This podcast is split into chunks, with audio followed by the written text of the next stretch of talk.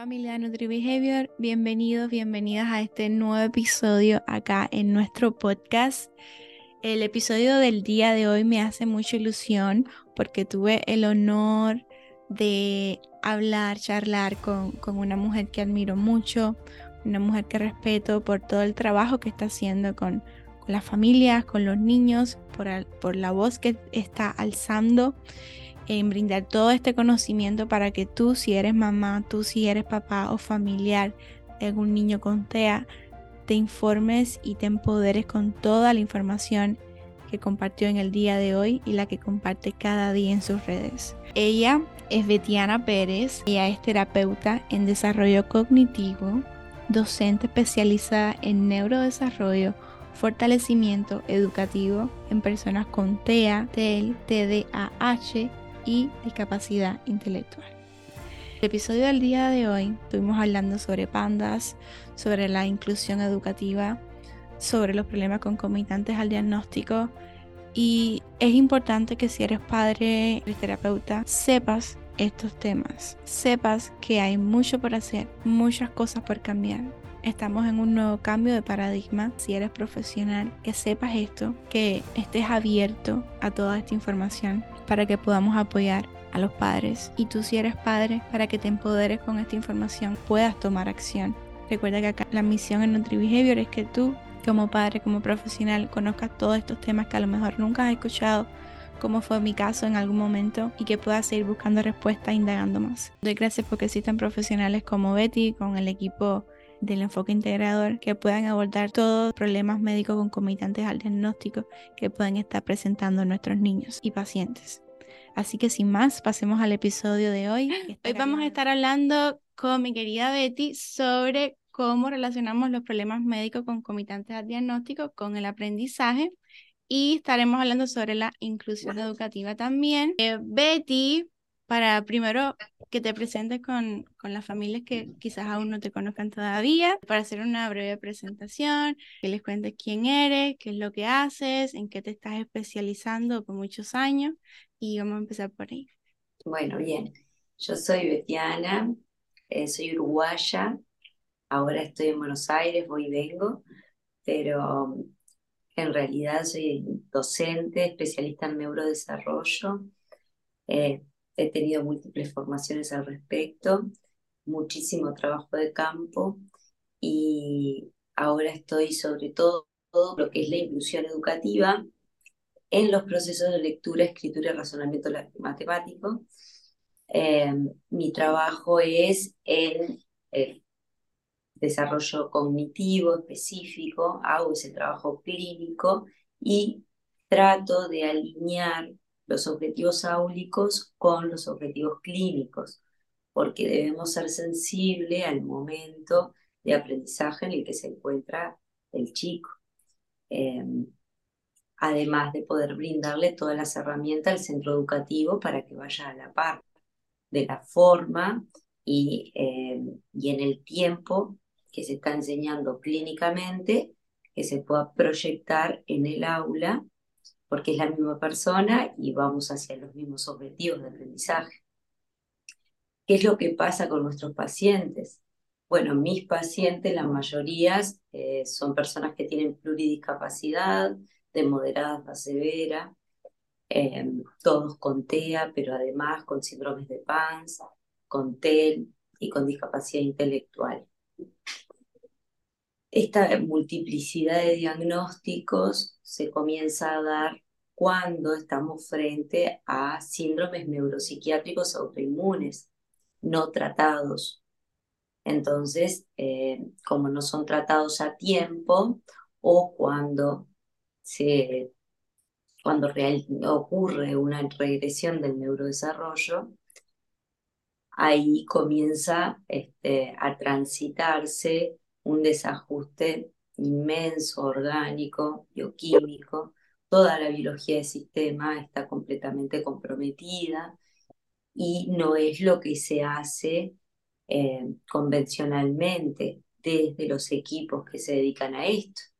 Por lo tanto, se deja pasar mucho tiempo y el daño puede llegar a ser inmenso. Esto hace que a determinada edad tenemos desarrollados varios diagnósticos, ¿ah? varios trastornos del neurodesarrollo. Esa es la realidad de la mayoría de mis pacientes. Todos tienen síndrome de PANS. Muchos chicos con TEA tienen síndrome de PANS. El síndrome de PANS es un síndrome neuropsiquiátrico autoinmune que tiene un 3% de eh, índice genético, de implicancia genética. Em, además, puede ser pandas pans o pitan pans, o puede ser pandas pitan pans. ¿Qué es esto? Puede ser generado por el streptococcus o generado por una combinación bacterioviral. No es una enfermedad que una vez sola se da antibióticos y se mata el streptococcus o eh, se matan las bacterias que aparecen en combinación con eh, lo viral. Esto es extremadamente complejo, esto lleva años de tratamiento, solamente lo pueden llevar adelante determinados profesionales que saben del tema. Esto es muy nuevo, esto surge en el 2015 en Estados Unidos. Eh, estamos al, al 2023, o sea, recién está saliendo al mundo, recién están acepta, se está aceptando, recién hay médicos que ya lo están manejando bien, pero no es nada fácil. Sin embargo, tenemos una demanda altísima, cada vez son más los chicos que padecen esta afección y todo se lo visualiza como que si fuera el TEA. Por lo tanto, es la implicancia que tiene, eh, el origen que tiene y la combinación con los problemas médicos. ¿Por qué? Porque si bien em, nosotros partimos de una base que es que el TEA es una encefalopatía inflamatoria que em, implica una biología de sistemas desordenada, que es crónica, que es dinámica. Por lo tanto, además a esto se le suma los aspectos bacteriovirales toda la biología del sistema va a estar más comprometida. Va de la mano. Si nosotros tenemos chicos que eh, se agarran una laringitis con streptococcus, es altamente peligroso. Al mismo punto, determinada medicación que se le suministre.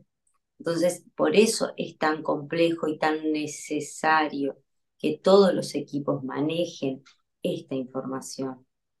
Por eso es la lucha que estamos haciendo, esta reunión que estamos teniendo, la información que compartimos, el trabajo que está haciendo todo el equipo del doctor Nicolás Loyácono, es, es para que cada vez la gente se pueda empoderar más de esta información y que ejerza presión sobre los equipos de salud y los equipos de salud salgan a formarse, dejen de negar ¿Para qué? Para dar mejores posibilidades. Y ahora si vos me decís, ¿y qué tiene que ver el aprendizaje con esto? Y el aprendizaje se ve completamente supeditado a esta realidad. Nosotros tenemos a los chicos que de repente son unos y al otro día son otros. Eh, las realidades cambian por completo. ¿Cuánto tiene que luchar un maestro para que su hijo, su paciente, se quede sentado, para que escuche, eh, para que no presente conductas neuropsiquiátricas. No podemos tomar al TEA con que es una persona que muerde, golpea, rompe, salta, eh, está aplaudiendo, está haciendo sonidos raros. No tiene nada que ver. Entonces, es muy importante que se conozca esta realidad. ¿Por qué? Porque haría la diferencia en la vida de ese estudiante, en la vida de ese paciente y de todo el contexto educativo, porque el docente como los terapeutas van a poder eh, cultivar esa semillita, va a poder florecer un aprendizaje. Nosotros tenemos una persona completamente desregulada. ¿Quién puede creer que esa persona eh, queremos enseñarle a leer y escribir cuando nos está rompiendo todo? Esa es la realidad, cuando no paran de golpearse. Entonces, sí es necesario pararnos desde este lugar para poder tener un mejor escenario educativo, una mejor predisposición educativa. Y después tenemos otras cuestiones, que cuáles son eh, personas que necesitan hacer correctamente las funciones bioquímicas, de que lleguen los nutrientes para poder también generar los aprendizajes. Tenemos personas que comen tres o cuatro elementos, la selectividad alimenticia es tremenda, el daño orgánico. ¿Cómo queremos que esas personas aprendan un montón? Sí, ni siquiera puede tener los nutrientes necesarios. Eh, a ver, es tan simple como eso. Si tenemos una persona intoxicada, imagínense una persona drogada por completo. ¿Queremos enseñarle a leer y escribir? A mí siempre me dicen, Betty, vos estás siempre comparando. Sí, tengo mucha formación en lo que son las adicciones y mucho trabajo en hospitales psiquiátricos y mucho trabajo en calle. La verdad es que está lleno de síndromes de paz, está lleno de psicosis tóxica, está lleno de personas con barrera macroencefálica rota, con un organismo completamente destrozado. Sí, por la pasta base, por la cocaína, por el consumo de, de, de determinadas sustancias químicas. Y, y me decís, y bueno, ¿pero qué tiene que ver con ese niño? Y tiene mucho que ver, porque esos niños también tienen las barreras de defensa rotas, y pasan todos los tóxicos de, de los alimentos que nosotros consumimos, de lo que está en nuestro ambiente. Vivimos envenenados, la industria alimenticia es completamente perversa. Y ojalá todas las personas puedan eliminar eso. No todos llegan a romper barrera macroencefálica, pero sí tenemos un montón de personas con problemas de salud, muchísimas, y de problemas de salud mental, un montón. Y, y, tiene todo esto que ver. Entonces, eh, tenemos un montón de chicos de diferentes familias, familias que aman a sus hijos, familias que eh, son disfuncionales, que son patológicas, eh, familias que, que frente a la realidad de vivir con un hijo con discapacidad y con todo lo que implica, también comienzan a patologizarse. Y no es fácil para nadie. Esto es una realidad extremadamente dura. Cualquier profesional puede estar un ratito con ese paciente, pero después vuelve a su vida, vuelve a dormir tranquilo, puede sentarse en una mesa a comer, la realidad que viven las familias de hijos con autismo y con síndrome de Pans, eh, con un autismo de moderado severo, no es para nada fácil, para nada fácil. Que no duerman, que no dejen de golpearse, que los lleven a lotes de terapias y nada funcione, que los evalúen una y otra vez y cada vez pareciera de que todo ese tiempo se perdió, no se hizo nada. ¿Qué es lo que está pasando? ¿Vamos a seguir negando que no es eficiente solamente quedarnos con aspectos terapéuticos, comportamentales. Es más, estamos dañando, dañando por completo a esa persona. Y todavía queriendo y, y creyendo que va a funcionar lo que hacemos porque tenemos una persona con conductas adictivas, con conductas obsesivas y le mostramos la obsesión para que hagan lo que nosotros queremos y creemos que eso es el aprendizaje. Eso es lo que hacen. Entonces, claro que tenemos que nombrar esto a la hora de hablar del aprendizaje. Mi forma de trabajo es bien distinta. Solamente funciona si trabajo con el equipo que trabajo donde la familia es un integrante más del equipo, porque la familia es quien pone en práctica absolutamente todo. La familia pasa a ser el que le coloca las alas para que esa persona despegue o le corta las alas. Esa personita no puede pensar por sí sola, no puede tomar decisiones de, que, de no consumir un alimento que le haga mal porque tiene un montón de radicales libres Imagínense que hay estrés oxidativo, que en la célula hay un montón de radicales libres y pocos antioxidantes. O sea, la mayoría tienen disfunción mitocondrial. Muchos chicos nos encontramos en el momento del aula que no pueden agarrar un lápiz, que no tienen fuerza para escribir. Tenemos un montón de escuelas que porque los chicos vienen bien trabajados y, y están avanzando, quieren hacerlos escribir cursiva, copiando del pizarrón un montón de palabras. Y no tienen idea que ese chico está matando células por falta de oxígeno. Está activada la microglia. Esto no es una bobada. Esto lo tiene que saber, lo tienen que saber todos. Si nosotros queremos hacer una educación inclusiva, tenemos que eliminar las barreras que no permiten a ese chico llegar al aprendizaje. Y una barrera es no obligarlo a copiar. A Gata le da la fuerza, hay que estar muy atento a cuántas palabras puede llegar a cuantificar el trabajo. ¿Cuánto tiempo puede estar ese chico teniendo una coordinación óculo-manual y además tomando decisiones, razonando? Estas cosas tenemos que saber. Y esto es posible en mi terapia, sí, porque yo estoy mirando cada detalle y le estoy enseñando a las personas que trabajan con ese niño. Y después esto se proyecta a la escuela. El tiempo que necesita ese niño para moverse entre un ejercicio y otro. El oxígeno que necesita el cerebro para poder tomar una, para, para pensar, para tomar una decisión correcta para hacer un razonamiento lógico, necesita mucho oxígeno.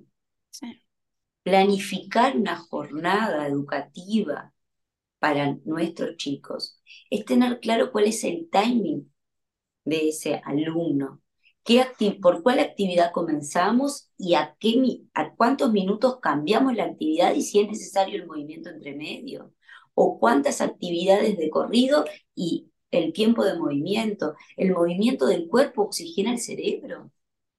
Claro que tenemos que permitirles moverse. No podemos creer que nosotros vamos a estar eh, teniendo un mejor alumno cuando lo obligamos cada vez más y lo hacemos cuantitativamente, la permanencia en una silla. Eso es, son prácticas ortodoxas y caducas, caducas por completo, son dañinas. No es saber lo que le está pasando a esa persona. Tenemos niños que se golpean la cara porque tienen la nariz completamente tapada. Ah. Y, y, todo el equipo ni siquiera lo visualiza.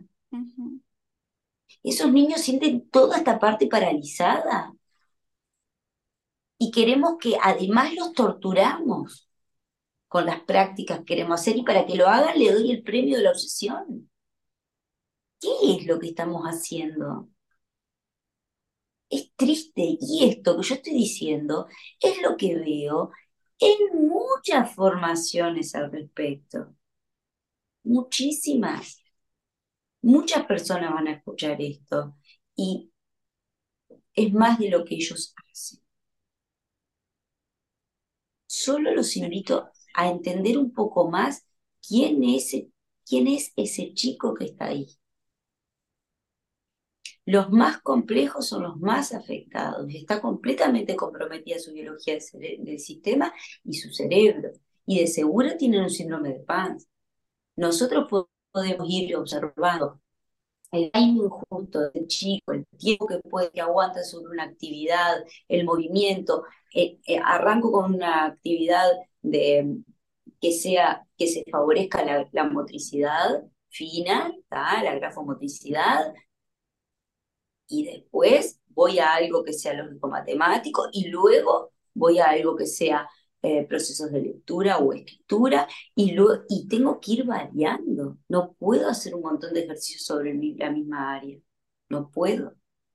Lo mismo, todos tienen que entender, todas las maestras, los terapeutas, no podemos em, buscar que ese chico que no sabe leer ni escribir, que muchos son no verbales, que vayan de una a escribir con el método alfabético, le mostramos la letra y ya le queremos enseñar a leer y a escribir letra por letra.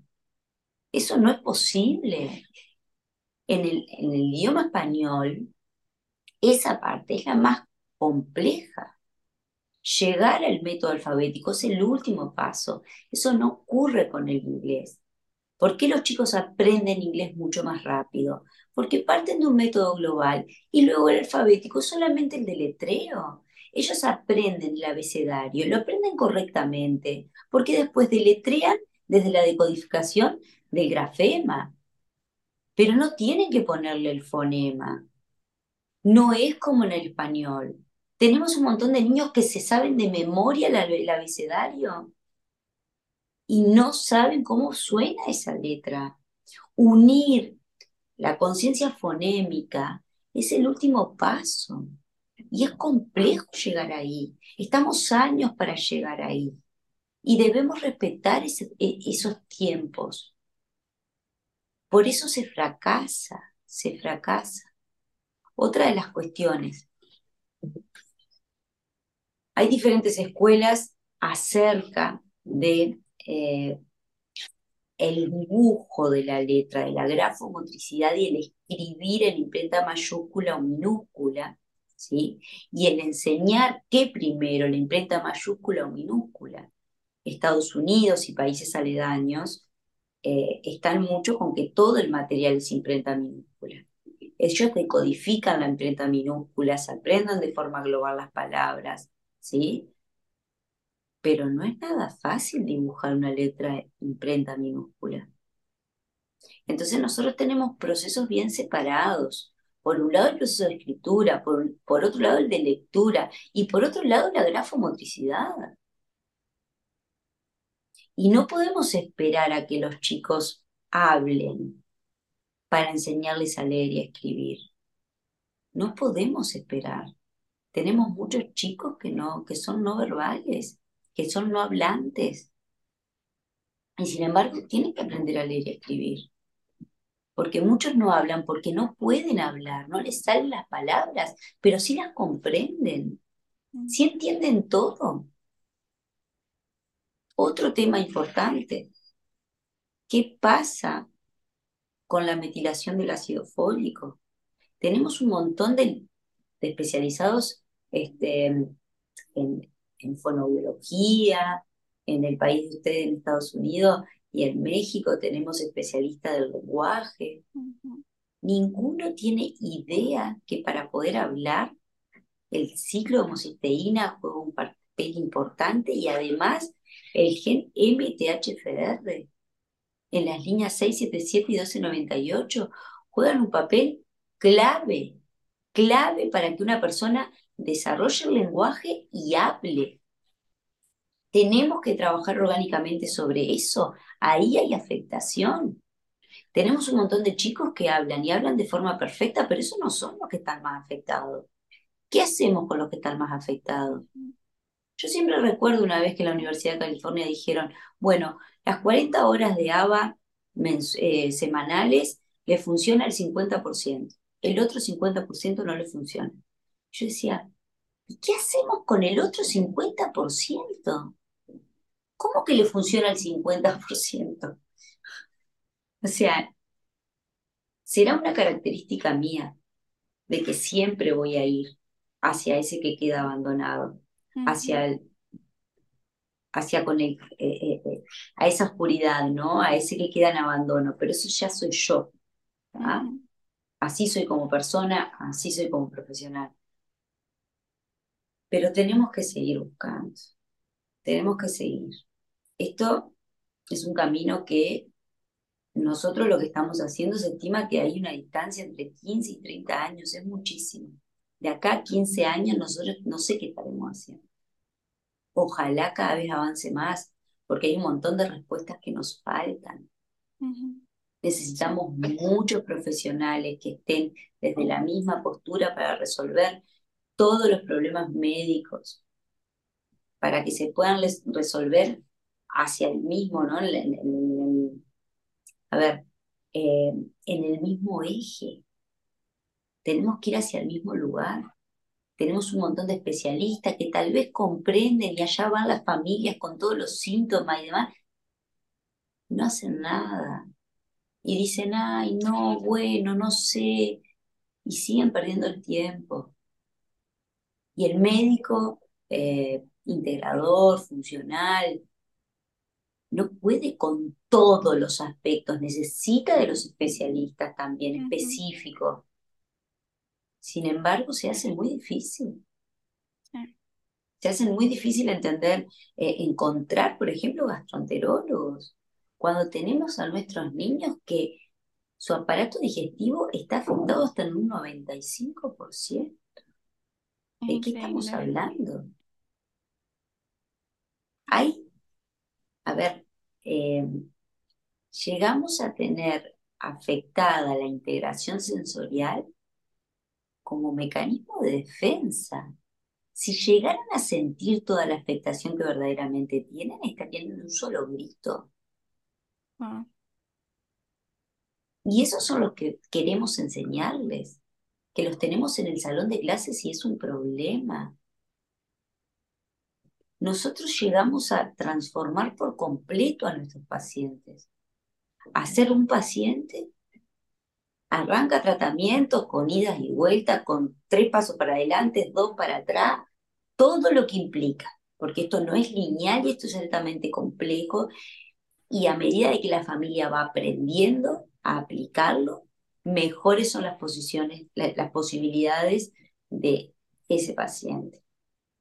Pero también puedo contar acá que tenemos, hay dos pacientes, por ejemplo, de todos los que tenemos, tengo, que pasan los años y es muy difícil sacarlos de la afectación. Y son unos síndromes de pandas exagerados.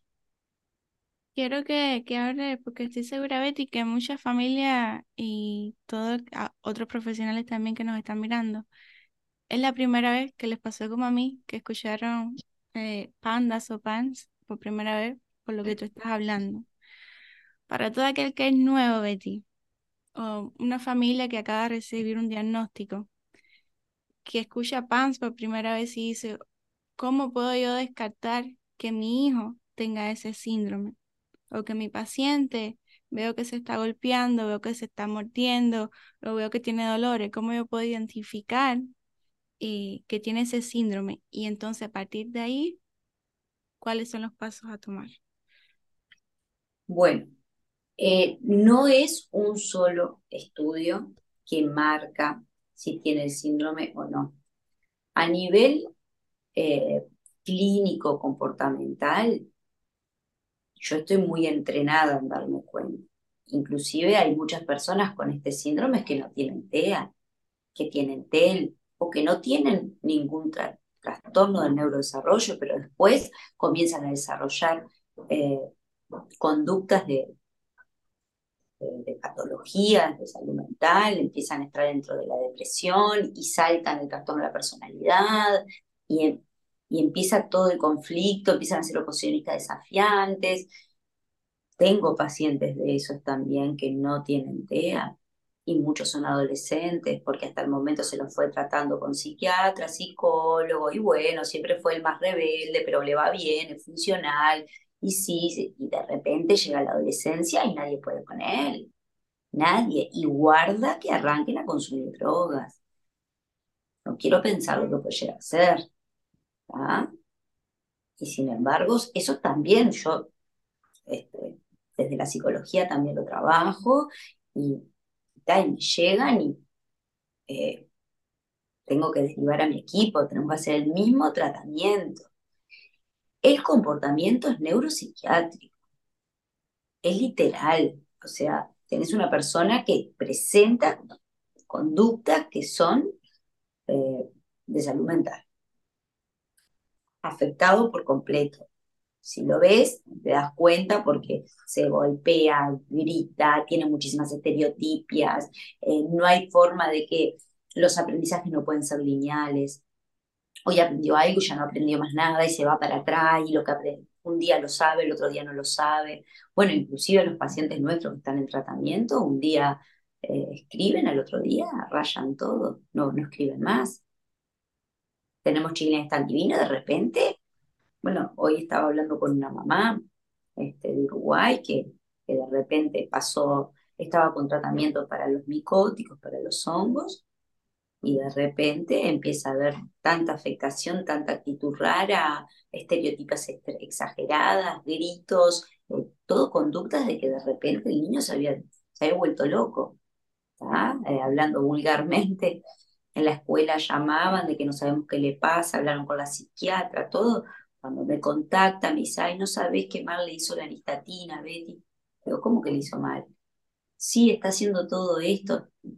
Digo, no, eso es pandas. Es ya. Eso no, ese es el síndrome de PANS. Puede ser pandas y lo podemos descubrir ahí haciéndose análisis de AELO. ¿ah? Y para saber eh, cuántos anticuerpos hay contra el streptococcus en todo el cuerpo. Porque si no hay que hacer muestras puntuales y mandar a cultivo. Entonces es mejor ese análisis de sangre. Pero además de eso, no siempre sale todo ahí, porque a veces el máximo es 50. Eh, a ver, eh, tienen menos de 50, parece. Pero hay algo de streptococcus y también afecta. El máximo en algunos laboratorios aparecen que es 200, otros 300. Nosotros sabemos que a partir de 80 empieza a afectar el sistema nervioso central.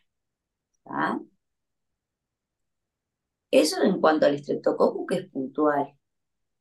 Ahora, nosotros tenemos una combinación bacterio-viral y las coinfecciones crónicas es un problema. Hay chicos que pasan años tomando antibióticos y, y existen un montón de tratamientos biomédicos y homeopáticos y la microbiota, todo bárbaro. La bacteria se mata con antibióticos. Y hay que hacer arte y magia para no dañar del todo lo que nos afecte del todo la microbiota y, cuidar el estómago y comenzar a, hacer todo un equilibrio, que es un equilibrio médico, que lo es una persona que sepa. Porque vos podés matar de una, reventar el estreptococcus y destrozaste la microbiota. Y destrozaste el estómago. ¿Y cuánto estás después para sanar todo eso? Y estamos hablando de que sanar eso es niño gritando, con, no duerme, reflujo, eh, selectividad alimentaria, no poder hacer caca o tener una diarrea constante. Eso es lo que pasa. ¿Cómo nosotros no vamos a hablar de estas cosas cuando queremos enseñarle y queremos que permanezcan un montón de horas en terapia? No podemos hacerlo estas cosas se tienen que hablar. Lo que pasa, Betty, y por eso es bueno que hablemos de todas estas cosas y que tú que llevas muchos años de experiencia en eso, es que no, no se habla abiertamente de todos estos temas, entonces es difícil querer ayudar a un paciente, querer ayudar a tu hijo, a tu hija, si no sabes que esto existe. Y entonces, muchas veces los padres van al pediatra y como tú sabes, le, le pueden decir, oh no, eso no, como pasó hace años atrás, eso no existe. O no, no están entrenados para tratar eso. Y como que, bueno, eh, ¿sabes? No se quieren ocupar de eso. O... Lo que pasa es que la conducta psiquiátrica la trabajan con el psiquiatra. Con el psiquiatra. Tenés depresión, tenés psicosis, está violento, no se puede concentrar, ya está, le damos el psicofármaco. Hay personas que, le, que lo pueden aceptar el psicofármaco, hay personas que no. Hay personas que ni el psicofármaco soportan. Y muchos que tienen el MTHFR remutado no soportan el psicofármaco porque tienen un trastorno metabólico y se mete el psicofármaco, le destroza muchísimo más. Yo los pacientes que tengo con el MTHFR remutado no toleran los psicofármacos. Le han dado la risperidona, la ritalina, han pasado por un montón enseguida se llenan de, se brotan, se ponen más irritables, se ponen más violentos, aumenta el reflujo, eh, la obesidad, o sea, empiezan a tener muchos más problemas metabólicos, que son los que afectan y, y, trabajan de forma complementaria con el síndrome. Entonces tenés un chiquín peor. Iba para calmarlo y lo dejas peor.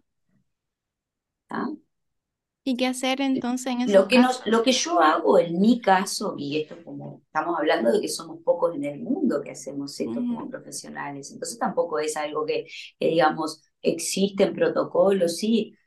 Eh, la real es que no podemos tener un protocolo igual para seguir para todos los pacientes, ni mucho menos.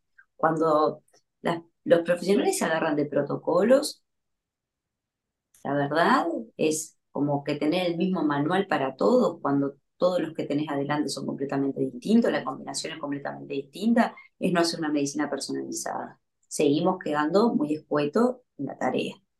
Esa es mi opinión. Pueden estar muchos en desacuerdo. Eh, yo lo que hago en primer lugar es hacer un análisis de comportamiento, de todos los comportamientos que responden a problemas médicos y a síndrome de PANS. ¿ah?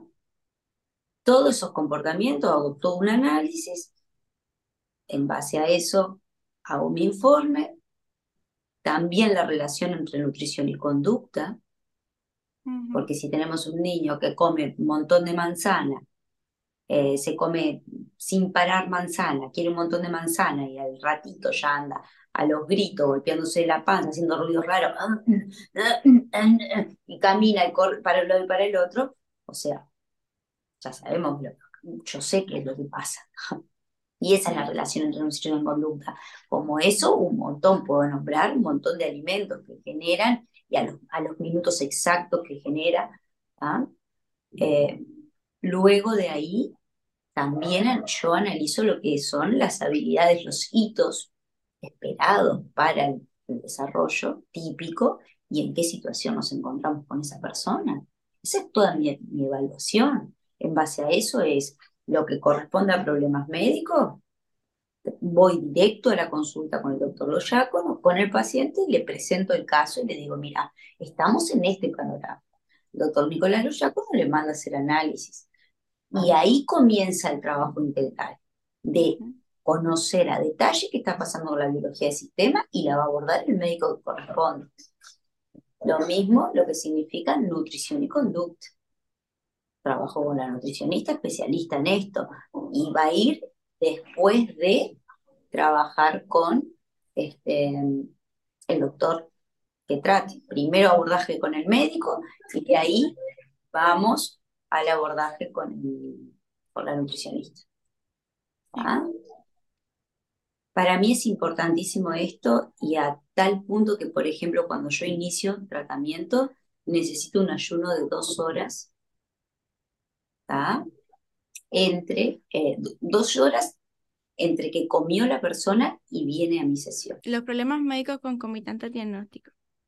Eh, cuando yo eh, descubrí lo que, bueno, te vi a ti en las redes, hablando sobre esto, que después entro a posgrado con de Nicolás, veo esa, esas los PMCM, los problemas médicos concomitantes al diagnóstico, que al igual esas son otra cosa que quiero que las familias sepan porque se habla solamente de autismo, se habla como que hay ciertas conductas que son dadas porque tiene autismo, pero nunca veo, por, por lo menos en mi área, que tú sabes que es ABA, que se hablen y se haga hincapié en estos problemas médicos concomitantes al diagnóstico. O sea, solo se ve la conducta, pero quiero que si hay algún otro profesional de ABA o de speech o, de terapia ocupacional o una mamá que entiendan lo importante que es saber los problemas médicos concomitantes al diagnóstico.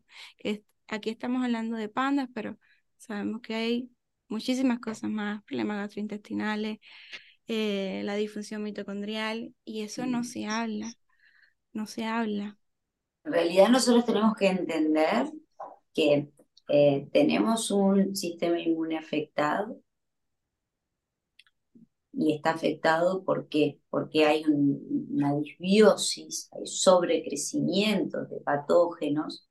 ¿De qué hablamos cuando hablamos de patógenos? Hablamos de bacterias, de virus, de hongos y de parásitos que están dañando nuestro propio organismo, lo están haciendo cada vez más débil, a tal punto de que se comen los nutrientes, quieren alimentarse de determinados alimentos dulces, eh, alimentos que le hacen mal al cuerpo para ellos seguir creciendo, o sea, comen los nutrientes, comen esos alimentos neurotóxicos.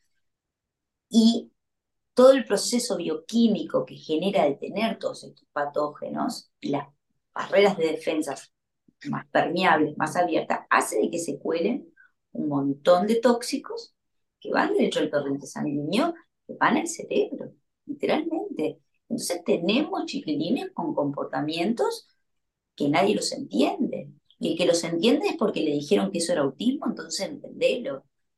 Pero aceptar y convivir con eso.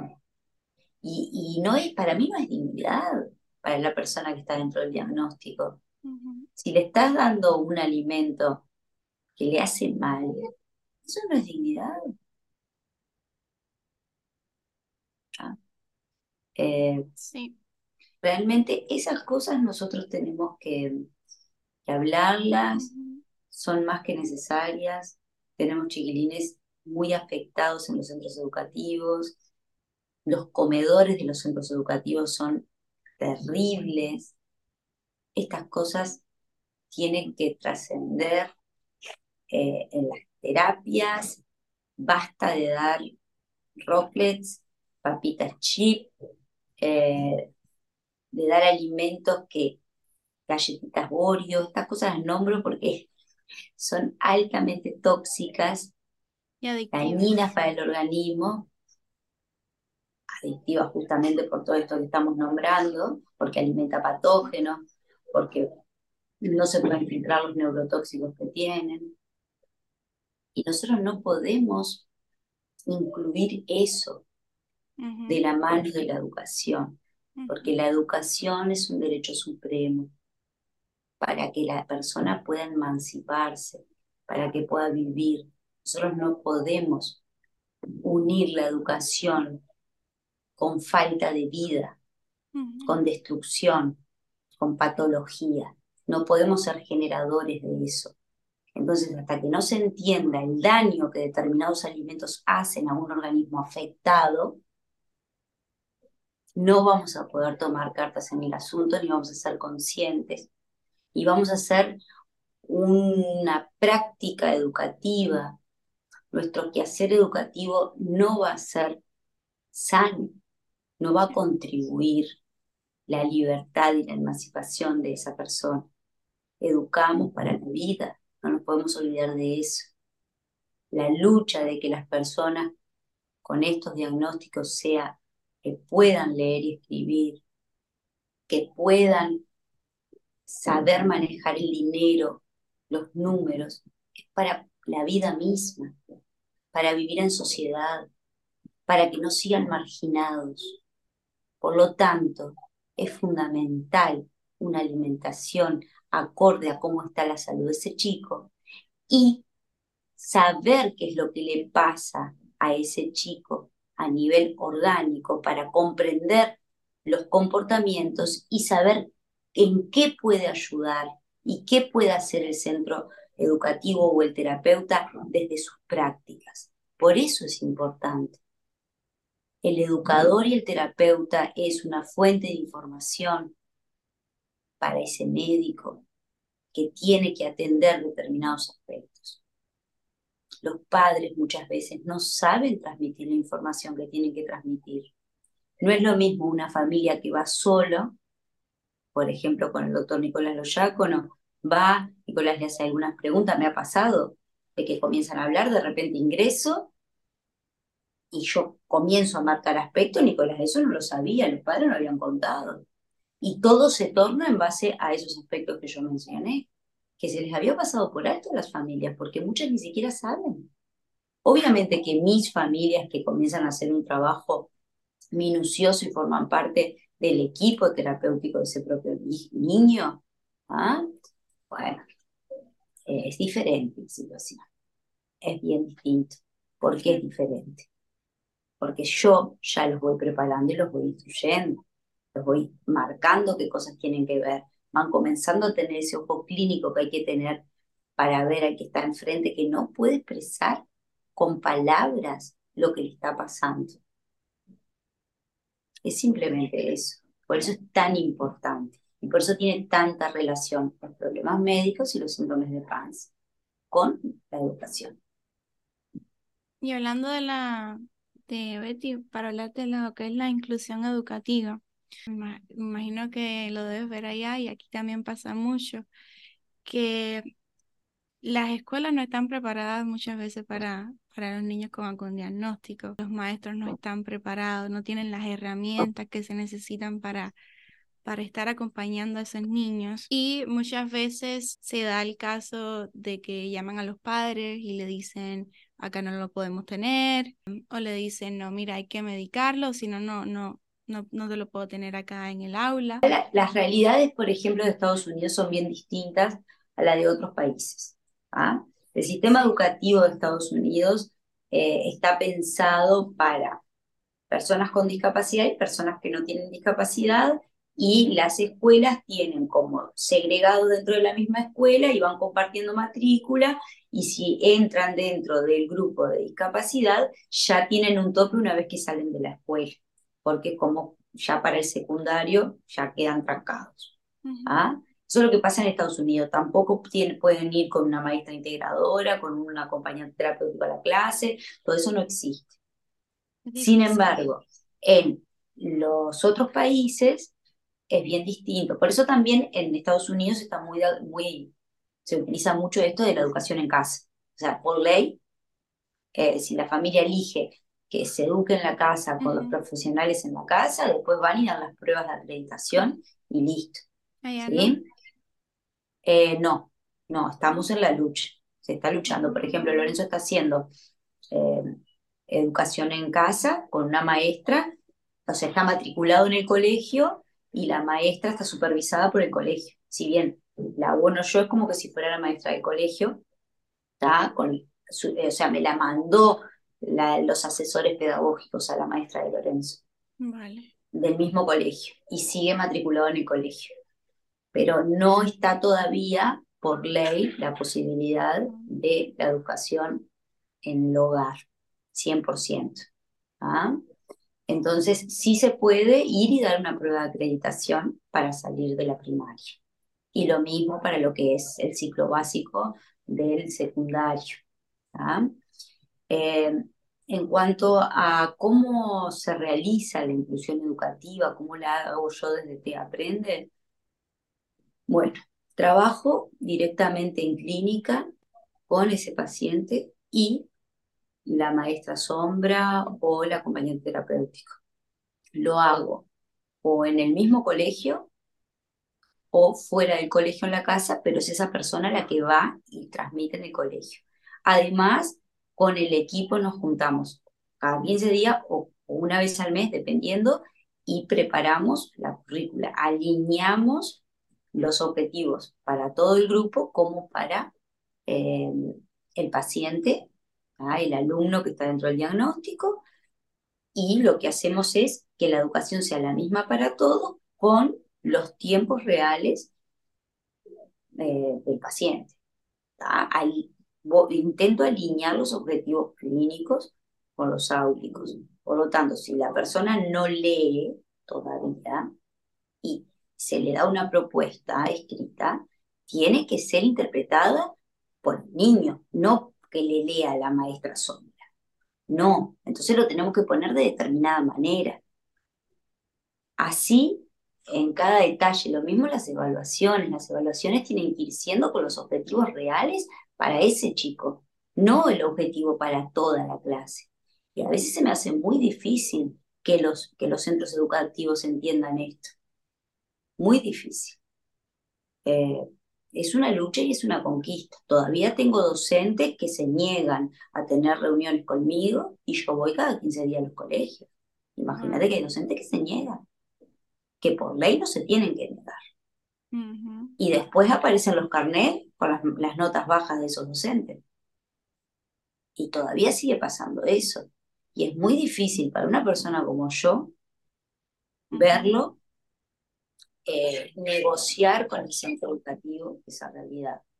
Se hace muy difícil porque tampoco puedo perjudicar al alumno ni que la familia eh, tenga conflicto con el centro educativo, pero verdaderamente docentes que se paren desde ese lugar es prohibirle la educación por su propia incapacidad. Es necesario. eso, Betty? Y por ego profesional, por no aceptar que otro venga y le diga cómo debería de ser, ellos creen que se la saben todo y que es su tarea y son ellos los que van a enseñarle. Sin embargo, le hacen perder el tiempo al pobre chico. Sí. Eh, y ese me pasa, imagínate que yo trabajo enseñándole todo el razonamiento lógico matemático y los profesores de matemática a veces no quieren trabajar conmigo. Y a ese chico le tengo que pagar un profesor que vaya a la casa y que haga lo que yo digo para poder seguir el curso de matemáticas. Eso lo estoy viviendo hoy en día. Se hace muy duro cuando tenés familias que eh, tienen todos los recursos humanos y económicos para que la educación de sus hijos sea excelente. Sin embargo, son los mismos docentes que están coartando esa posibilidad. Entonces ahí es donde está el problema educativo. Eh, que no se modifiquen las pruebas. Si llegamos al aprendizaje desde X punto, o sea, desde X método, y llegamos al mismo resultado de lo que pide la ¿por qué se cierran con que tienen que hacer ese método? Si el chico no aprende con ese método, no quieras eh, evaluarlo desde ese método, porque no llega al aprendizaje con ese método. Y eso es ni siquiera eh, mostrar lo que es la ciencia, porque la ciencia justamente ha mostrado a lo largo de la historia que podemos llegar, y más matemáticas, por favor. Podemos llegar al mismo resultado por un montón de, canales, por un montón de métodos. Entonces no podemos hacer eso, esas son las barreras en el sistema educativo. Y a eso sumarle todos estos otros aspectos que yo te estaba diciendo, ¿no? El comportamiento, que se agarra una gripe y, no tiene la actitud necesaria para el, el, oxígeno necesario para hacer las actividades, que pierde este, los aprendizajes adquiridos, hace pequeñas regresiones, rápidamente tenemos que llegar. Imagínense que le pongan una prueba el día de que tiene moco, No es día para evaluar. Y eso, ¿lo tienen que entender un sistema educativo? Que no, el día de la prueba es esta, listo. ¿Qué me importa cómo esté el chico? ¿Y qué vas a evaluar entonces? Cuando tenemos una encefalopatía inflamatoria, cuando tenemos un síndrome neuropsiquiátrico autoinmune, el cuerpo se autodaña, ¿Por qué es eso? Es muy duro. ¿Y cómo los sistemas educativos no van a saber esto? ¿A quién están evaluando? ¿La educación para quién es? Claro que no está acorde. Entonces, cuando yo comienzo a trabajar con el colegio, con las personas que están eh, con ese chico directo, además hago una evaluación de todas las áreas del neurodesarrollo, que obviamente yo me quedo solamente con el desarrollo cognitivo, ¿Qué pasa con la motricidad fina, con la motricidad gruesa, con la imitación, con la expresión, eh, con la eh, comunicación receptiva, expresiva? ¿Quién tiene que atender todo eso? El resto de los terapeutas. También tengo reuniones con ellos y les planteo a los objetivos que debemos llegar. ¿Cómo llegan? Tienen la total libertad porque son profesionales que tienen que saber llegar a esos objetivos. Pero es importante alinearnos y todos ir hacia el mismo lugar. Porque a mí no me interesa que tenga un diagnóstico. Si se tiene que lograr tal aprendizaje, vamos a ir en búsqueda de ese aprendizaje. Tenga diagnóstico o no tenga diagnóstico, sea neurodiverso o no sea neurodiverso. Claro. Son neurodiverso y por eso que no va a aprender a leer y escribir. Tiene que saltar en dos piernas y no, y no va a saltar en dos pies por ser neurodiverso. No, vamos a hacer todo lo posible para que aprendas a saltar. Entonces, una cosa no puede quitar la otra. Y ahí es de la única manera que yo veo posible que todos vayan hacia el mismo lugar, teniendo un coordinador terapéutico que pueda estar eh, específico, como estoy yo, en los aprendizajes duros, en los procesos de lectura y escritura, sí, ahí no transo con nadie, porque sé que tenemos que ser minuciosos. Cuando no se cumple, se daña. Y después que sacarlo, lo, lo aprendido tenemos que desaprender. Y daña más todavía. Entonces podemos ir todos hacia el mismo lugar, se visualiza, se coordina con el resto, se trabaja con el médico, con el nutricionista y la familia aprende a aplicar. Eso sería mi forma de trabajo que verdaderamente siento que funciona. Para que sepan las familias que Betty también eh, trabaja con familias que están acá en los Estados Unidos, ¿verdad Betty? Y de todo el mundo, ¿no? Muchísimos pacientes, por todo el mundo, desde Europa, América, este, y Estados Unidos muchísimos, porque a muchos chicos les enseño a leer y escribir, les enseño todos los procesos eh, lógicos matemáticos, pero además eh, también les enseño español. Tengo muchos chicos de allá que les enseño español. Eh, porque para nosotros no va a haber barreras, le vamos a enseñar y lo vamos a hacer bilingüe, no nos interesa, vamos con todo. Y verdaderamente cuando vamos por acá funciona, no estamos teniendo fórmulas mágicas de nada simplemente atender lo que el organismo hace que se inflame ese cerebro, lleguen los nutrientes y tenga una persona cada vez más dispuesta. Por supuesto que si lo llenamos a psicofármaco, cada vez aprenden menos, porque la real es que se ponen muy lentos, tienen muchísima línea de fuga del pensamiento. Eh, me doy cuenta de la afectación de un psicofármaco también para el aprendizaje. ¿Hay alguna, alguna manera de, de cómo ponerle, darle pruebas al, al médico o al maestro cuando quiere medicar a los niños y el padre no quiere? ¿Hay algún estudio que Bueno, la real es atender toda esta parte orgánica, que sea el último recurso, un psicofármaco, cuando verdaderamente corre riesgo la vida de ese chico y de su familia. Para mí es eso. Solamente tiene que ser desde ahí.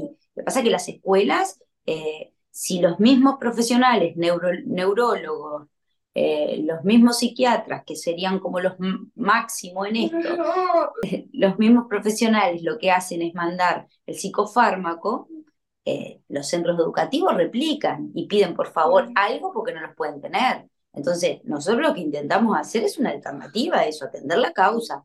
Si no queda otra, bueno, es el último recurso y no garantiza que funcione. Betty, entonces, para todas las familias que quieran ponerse en contacto contigo, que les ha volado la cabeza toda esta información que has dado, eh, ¿cómo pueden contactarte? Aquí de, tú puedes estar dejando tus redes, pero... Sí, eh, simplemente pueden escribir a, la página de Instagram, arroba tea-si-aprende. Tea, nosotros somos la familia de Tea Aprende y bueno, desde ahí me encuentran enseguida en Instagram y ya van a poder escribir y consultar. Está bien, Muchísimas gracias. bueno, gracias. Un besito. Beso.